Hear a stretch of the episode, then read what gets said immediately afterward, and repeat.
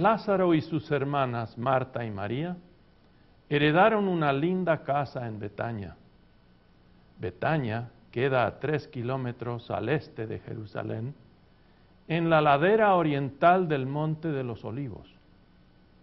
La casa está rodeada de árboles, flores, plantas medicinales y diversos vegetales. En un rincón entre las rocas están los esculpidos sepulcros de sus padres. Otros sepulcros esculpidos están reservados para los hijos. Lázaro era una persona físicamente débil. A través de los años gastó mucho dinero en médicos sin que hallaran manera de fortalecerle físicamente. Un tío le enseñó de botánica, motivando a Lázaro cultivar plantas medicinales recomendadas por los médicos. Con dos ayudantes trabajó en su viñedo. Sabiendo que el vino es bueno para la salud, aprendió a hacer buen vino. Lázaro, brindo por tu salud con esta copa de moscatel, fruto de tu viñedo. Espero que podrás contestarme algunas preguntas acerca de tu jardín. ¿Qué frutas cosechas en tu jardín? Con gusto, en nuestro jardín recojo almendras, manzanas, moras, olivos, higos, dátiles, sicomoros, granadas. Te contaré de la almendra, es un árbol que llega de altura Llega a 6 metros de altura. Sus atractivas flores son grandes, de color blanco y rosado. La semilla contiene bastante grasa, que para mí es un saludable alimento. El almendro crece en Palestina, Siria y en otros países del Medio Oriente. En un devocional mis hermanas y yo leímos en Éxodo de la construcción del tabernáculo. Además del arca, la mesa para el pan de la proposición. Construyeron el candelabro de oro. El candelabro tenía seis brazos saliendo del tronco central. Qué grata sorpresa cuando leímos que las seis copas y el tronco central tenían la forma de una flor de almendro. Con el tiempo el candelabro recibió el nombre de menorá. Qué interesante, Lázaro. ¿Nos puedes dar unos detalles de los olivos, higos y palmeras? En Palestina el olivo es el más importante fruto. El olivo mantiene sus hojas todo el año. Su tronco se eleva a siete metros. Es grueso, torcido, lleno de nudos, con una corona espesa de muchísimas ramas. Llega a vivir cientos de años y algunos hasta mil. La pulpa de la fruta contiene el 50% de aceite. Además de condimentar los alimentos, el aceite se usa en lámparas, en medicinas, para ofrendas, en perfumes y en la fabricación de jabones. El olivo es un símbolo de bendición divina, de fertilidad, de belleza y paz. El higo es uno de los más populares árboles frutales que junto con el viñedo tipifica en nuestro pueblo libertad y prosperidad. Llega a seis metros de alto con ramas irregulares y encorvadas. Su jugoso fruto se consume entero, ya sea fresco o seco. Por lo general, cada árbol produce gran cantidad de fruta. Es una en una de sus visitas Jesús nos contó con mucha pena que por no producir fruto, en tres años él destruyó a una higuera. La palmera de dátiles crece muy alto, llegando a los 20 metros. El tronco es simple, casi recto, sin ramas. Antes de la cúpula, que está formada de hojas de dos metros de largo, que se curvan hacia el suelo. Los dátiles crecen en ramas que proceden de nudillos bajo, los, bajo las hojas, aparte de sus frutos que se comen frescos o secos. Otras partes del árbol también son útiles las hojas se usan para cubrir techos, el tronco para madera. De la fibra de las hojas se tejen togas o batas. Días antes de ser crucificado, Jesús entró a Jerusalén. sobre un pollino de un asno. Era un día de gloria, de mucha alegría. Con numeroso público lo recibimos con gozo, echando hojas de palmeras en su camino y cantamos, Osana al Hijo de David, bendito el que viene en nombre del Señor, Osana en las alturas. Qué interesante, Lázaro. Veo que conoces a todos tus árboles y arbustos. ¿Nos puedes hablar de las plantas medicinales que estás cultivando? Por supuesto, eh, tengo olivera, caña de azúcar, canela, incienso, mirra, nardo y especies y condimentos. Creo que todos son muy conocidos sin necesidad de más explicación.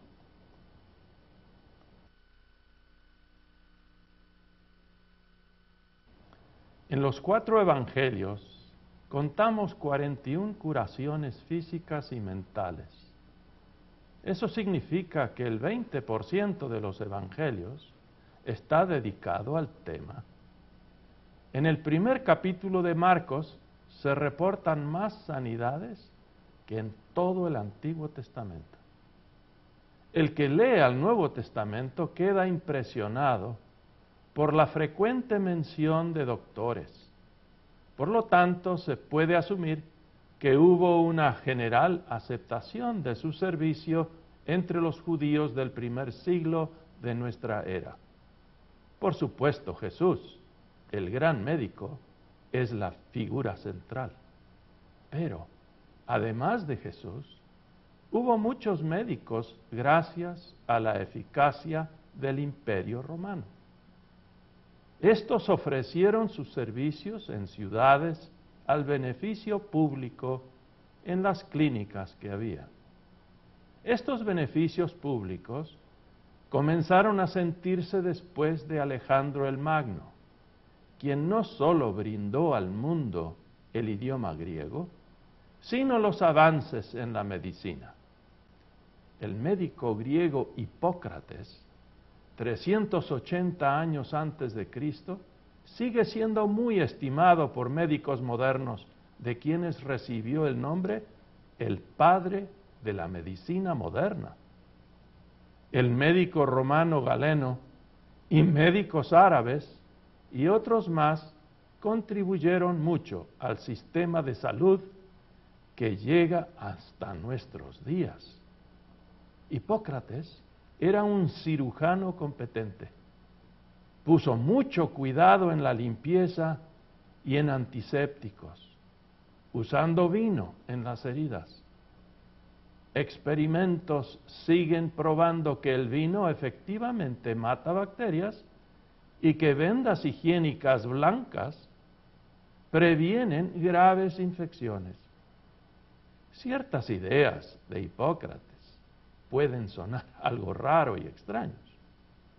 Un principio médico hipocrático es el concepto de armonía entre las fuerzas de la naturaleza, especialmente entre cuatro humores, la sangre, la flema, la bilis negra y la bilis amarilla, que según Hipócrates operan en el cuerpo humano.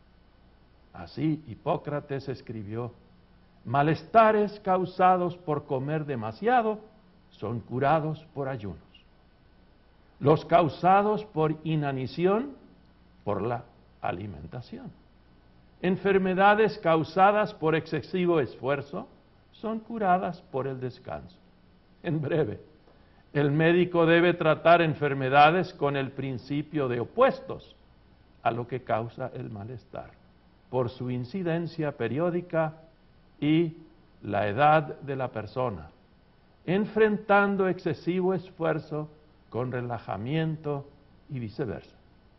Esto traerá al paciente el mayor alivio, que me parece ser el principio de cada curación. Así termina su cita. Marta, como siempre muy atenta y preocupada, sobre todo en el hogar, hizo lo posible para aprender de diferentes malestares que podrían ser la causa de la debilidad de Lázaro. Su máximo interés era hallar la forma de restaurar las fuerzas de Lázaro. Dejaremos que Marta nos cuente las enfermedades en Palestina que ha estudiado y cuáles pueden haber efectuado, afectuado a Lázaro. Doy gracias a la intensidad de María en su estudio de, porciones del Antiguo Testamento, donde halló los pocos malestares conocidos por nuestros padres. También quiero agradecer a los griegos, a los romanos, por compartir con nosotros sus más recientes conocimientos de medicina, siguiendo a los hallazgos de Hipócrates, un griego de Galeno, un romano y de médicos árabes. Más que todo, agradezco a Jesús de Nazaret, quien en una de sus visitas nos habló de diversas enfermedades que sufre nuestro pueblo. Jesús no curó a todos los enfermos, sino solo a algunos. Jesús no hizo milagro alguno para vanagloriarse, sino solo para que la honra de Dios, para mostrarnos su reino de Dios que estaba entre nosotros. Dijo que vino para restablecer orden en el mundo, pues debido a la caída en el pecado, el mundo creado perfecto se había deshecho.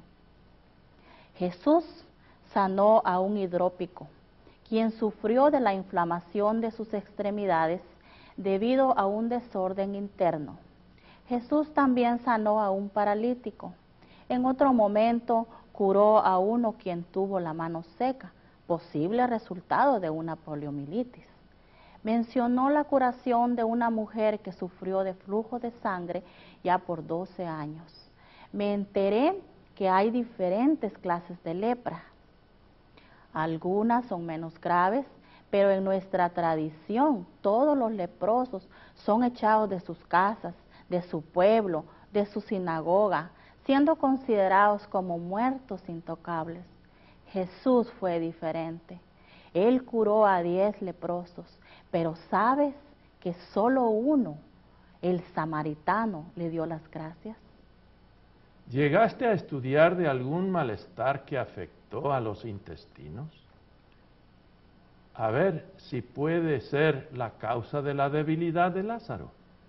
Sí, estudié la disentería, inflama los intestinos, causando severa diarrea con sangre y sustancia mucosa Gracias a Dios que ninguno de nosotros tres ha salido afectado seriamente de este malestar.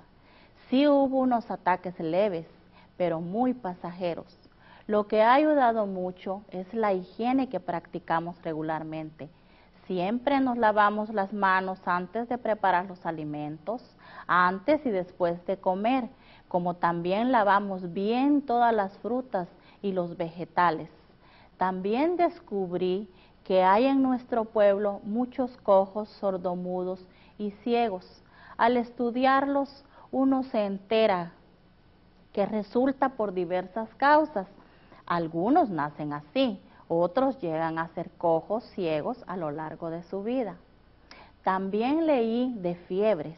Hay una fiebre que se llama malaria. Jesús nos contó que sanó a la suegra de Pedro de una fiebre.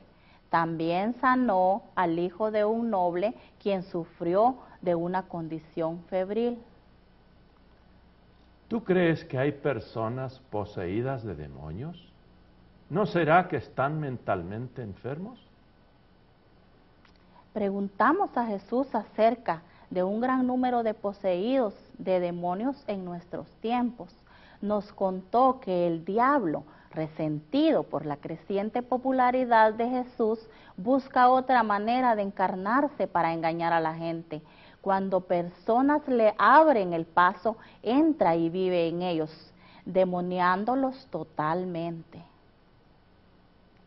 Jesús nos contó que curó al Gadareno poseído por un demonio, quien vivía en los sepulcros y ninguno pudo dominarlo también curó a la hija de la mujer griega de origen sirofenicia.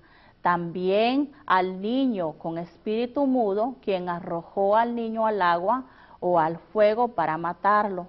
Jesús explicó que al ser librados cada uno de los poseídos del demonio, ahora estaban totalmente sanos, Por lo tanto, nadie debe confundir la enfermedad mental con la posesión de demonios. Ya que tuvieron tan íntimo contacto con Jesús durante sus diversas visitas, ¿le preguntaron de la posible causa de la debilidad de Lázaro? De mis estudios me enteré que hay ciertos tipos de enfermedades que son particularmente resistentes y los médicos aún no tienen conocimiento cómo tratarlos. Por lo tanto, no le pregunté ni le pedí a Jesús que intervenga en el caso de Lázaro. Es que recordé cuando nos habló de la curación del hombre que había nacido ciego. Sus discípulos le preguntaron a Jesús, Rabí, ¿quién pecó? ¿Este o sus padres? Para que haya nacido ciego? Jesús respondió, no es que pecó éste ni sus padres, sino que para que las obras de Dios se manifiesten en él. Esa explicación para que las obras de Dios se manifiesten en él se grabó en mi mente. Yo sé que si Jesús hubiera querido, con una sola palabra podría haber fortalecido a Lázaro o él me hubiera enseñado qué alimentos y medicinas darle para su fortalecimiento. Pero cada día sigo preguntándome, ¿tendrá Jesús en su mente algo mayor con Lázaro para poder, para poder alabar al nombre de Dios?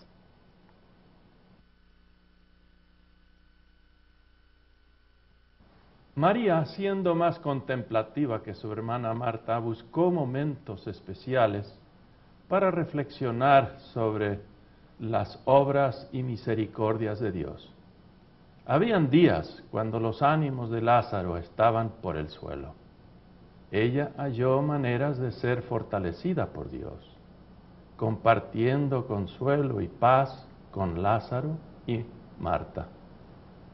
De tiempos antiguos los judíos celebran diversas fiestas para recordar y agradecer a Dios por su liberación de la esclavitud de Egipto, por traerlos de regreso de Babilonia, de librarlos de una matanza en Persia en el tiempo de Esther, y la rededicación del templo que había sido desacrado por Epifanio IV.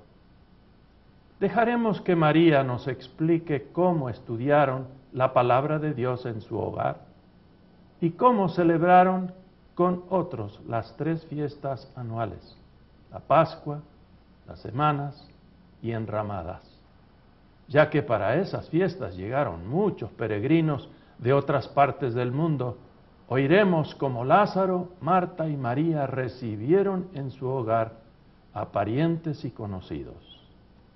Favor María explicarnos la vida devocional practicada en el hogar de ustedes.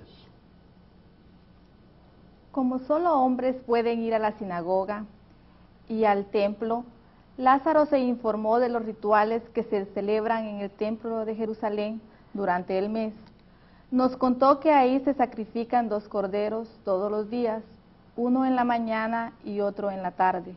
Los sábados el ritual es igual pero se sacrifican dos corderos en la mañana y dos en la tarde.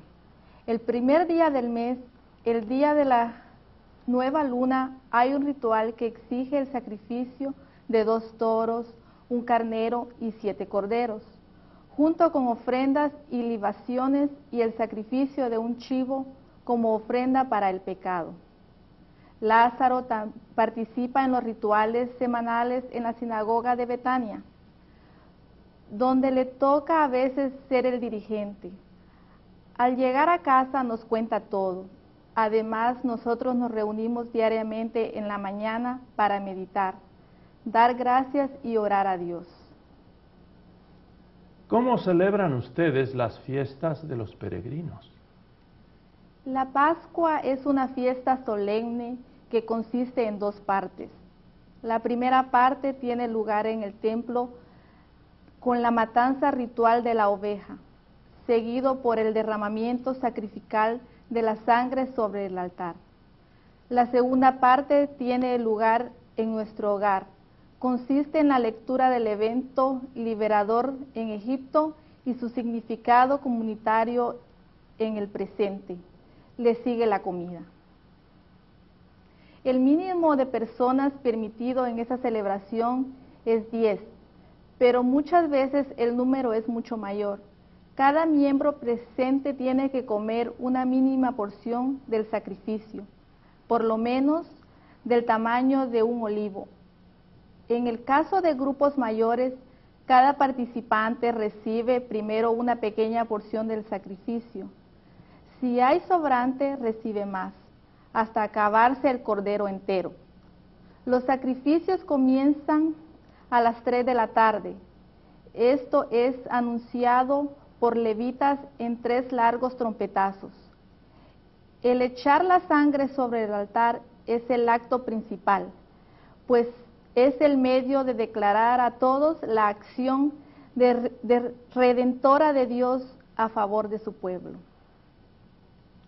¿Qué otra fiesta celebran?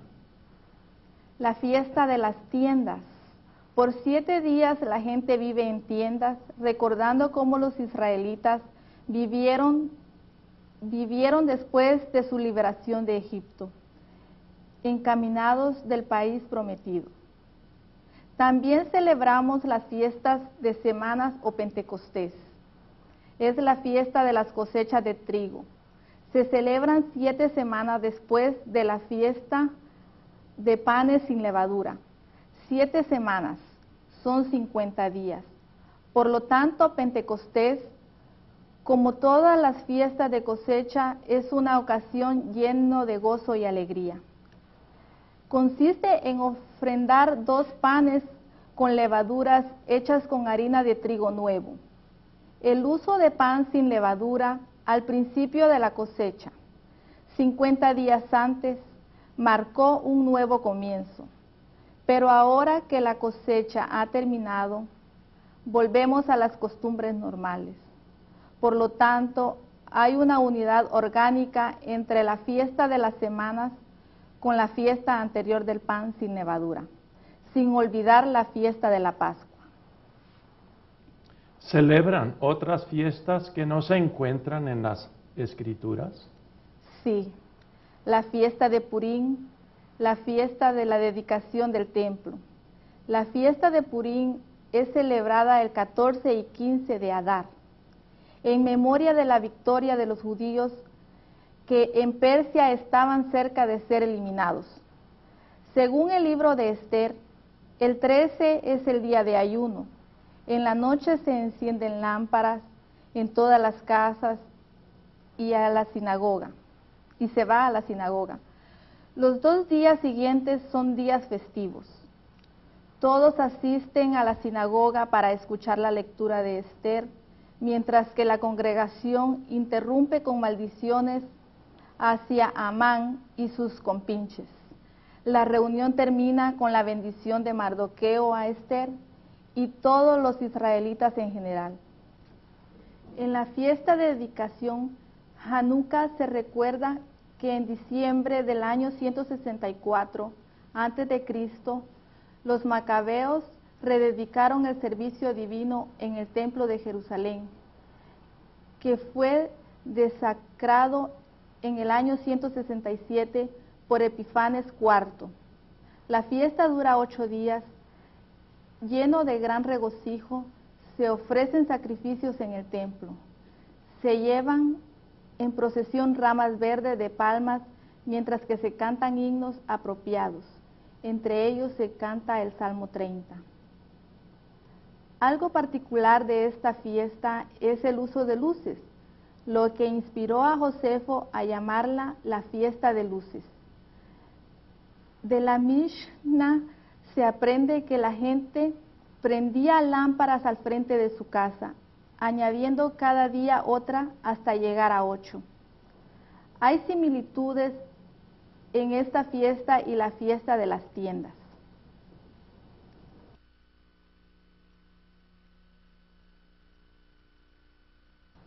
Lázaro, Marta y María amaron a Dios y alabaron su santo nombre. Compartieron sus bienes con los necesitados recibieron en su casa a muchos visitantes durante las fiestas. Jesús estuvo a gusto con ellos, pues amó a los tres de todo corazón. Aún teniendo a Jesús en su corazón y también de visita en su hogar, hubo tristeza en ese hogar. Lázaro de repente enfermó gravemente. María y Marta, afligidas, enviaron por Jesús. Al oírlo, Jesús dijo, esta enfermedad no es para muerte, sino para la gloria de Dios, para que el Hijo de Dios sea glorificado por ella. Jesús se había refugiado al otro lado del Jordán porque un grupo en Jerusalén lo quiso apedrear. A pesar del peligro, dos días después de recibir la noticia acerca de Lázaro, Jesús decidió ir a Judea. Él sabía que Lázaro ya estaba muerto por varios días. Al ver a Jesús, tanto Marta como María dijeron, si hubieras estado, Lázaro no hubiera muerto. Jesús les aseguró que Lázaro iba a resucitar. Les preguntó dónde estaba. Marta le mostró el lugar diciendo, Señor, ya lleve. ¿Por qué lleva muerto cuatro días? Jesús pidió que quitaran la piedra del sepulcro y levantando los ojos al cielo oró, Padre, gracias te doy por haberme oído. Yo sé que siempre me oyes, pero lo dije por causa de la multitud que está alrededor, para que crean que tú me has enviado. Entonces en voz alta exclamó, Lázaro, ven fuera. Hubo un movimiento. Jesús pidió que le desataran las vendas y el sudario. Lázaro salió vivo y restaurado. Entonces muchos que habían ido para acompañar a María y Marta, viendo lo que Jesús había hecho, creyeron en él. Pero los principales sacerdotes y los fariseos del concilio decidieron matar a Jesús. Estoy ahora en el fragante jardín de Lázaro, Marta y María, para hacerles una entrevista. Algunos ya saben que Jesús resucitó a la hija de Jairo y al hijo de la viuda de Naim, pero ambos fueron resucitados dentro de 24 horas de morir. Lázaro, en cambio, fue resucitado después de cuatro días de muerto, hediendo ya. ¿Qué nos dices, Marta, de ese singular evento? Oh, ese evento fue crucial en mi vida. Pues no solo resucitó Jesús a Lázaro, sino que Jesús resucitó en mí la fe en él. Cuando Jesús me trató de consolar diciendo, tu hermano resucitará. Yo le contesté, yo sé que resucitará en la resurrección, en el día final. Pero Jesús dijo, yo soy la resurrección y la vida. El que cree en mí, aunque esté muerto, vivirá. Y todo aquel que vive y cree en mí, no morirá eternamente.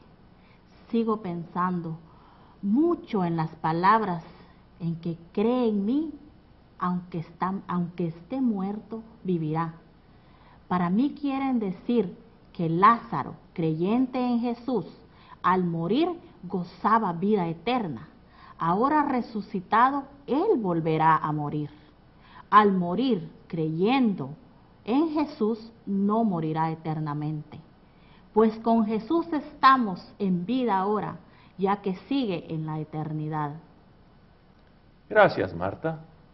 ¿Ha fortalecido tu fe, María, la resurrección de Lázaro? Muchísimo.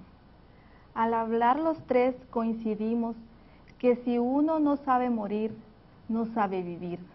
Compartiré una experiencia que los tres tuvimos seis días antes de la Pascua. Al celebrarse una cena en honor de Lázaro, para festejar su resurrección, Jesús nos acompañó. Conmovido de gratitud, me acerqué a los pies de Jesús y lo ungí con una libra de nardo puro y sequé los pies con mis cabellos. La casa se llenó del olor del perfume. Uno de los discípulos, Judas Iscariote, dijo, ¿por qué no se vendió este perfume por 300 denarios y se lo dio a los pobres? Entonces Jesús dijo, déjala, para el día de mi sepultura ha guardado esto. A los pobres siempre los tendréis con vosotros, pero a mí no me tendréis. Y añadió, de cierto os digo que donde quiera que se predique este Evangelio en todo el mundo, también se contará lo que ésta ha hecho para memoria de ella. Gracias, María. Y por último, estimado Lázaro, ¿nos puedes contar cómo te sientes estar de nuevo con nosotros? Aunque sé que un día tendré que morir otra vez, agradezco de corazón a Jesús por haberme resucitado. Jesús y yo hemos hablado detenidamente. Este milagro, al resucitarme a plena vista del pueblo, que vino de cerca y de lejos, envió a muchos a creer en Jesús y alabar el santo nombre de Dios. Jesús sabe que los jefes de la iglesia ahora están aún más ansiosos de matarlo. Hace poco oí que yo también estoy en la lista de los que quieren matar.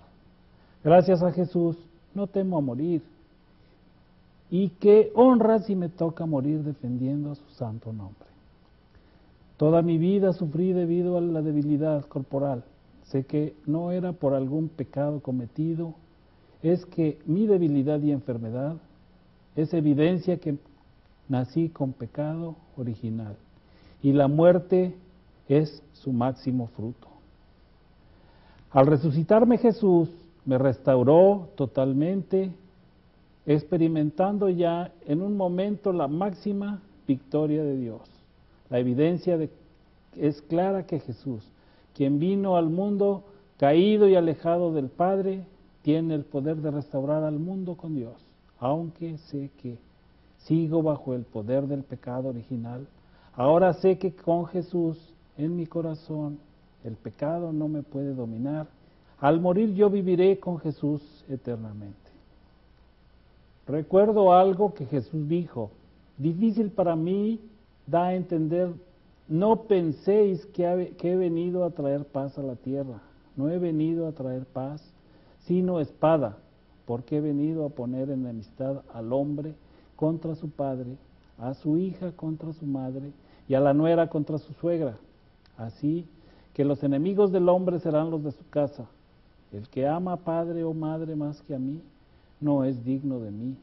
Y el que no toma su cruz y sigue en pos de mí, no es digno de mí. El que halle su vida, la perderá. Y el que pierda su vida por causa de mí, la hallará. Que Dios ayude a cada persona a vivir en Él, para Él, ahora y siempre, jamás.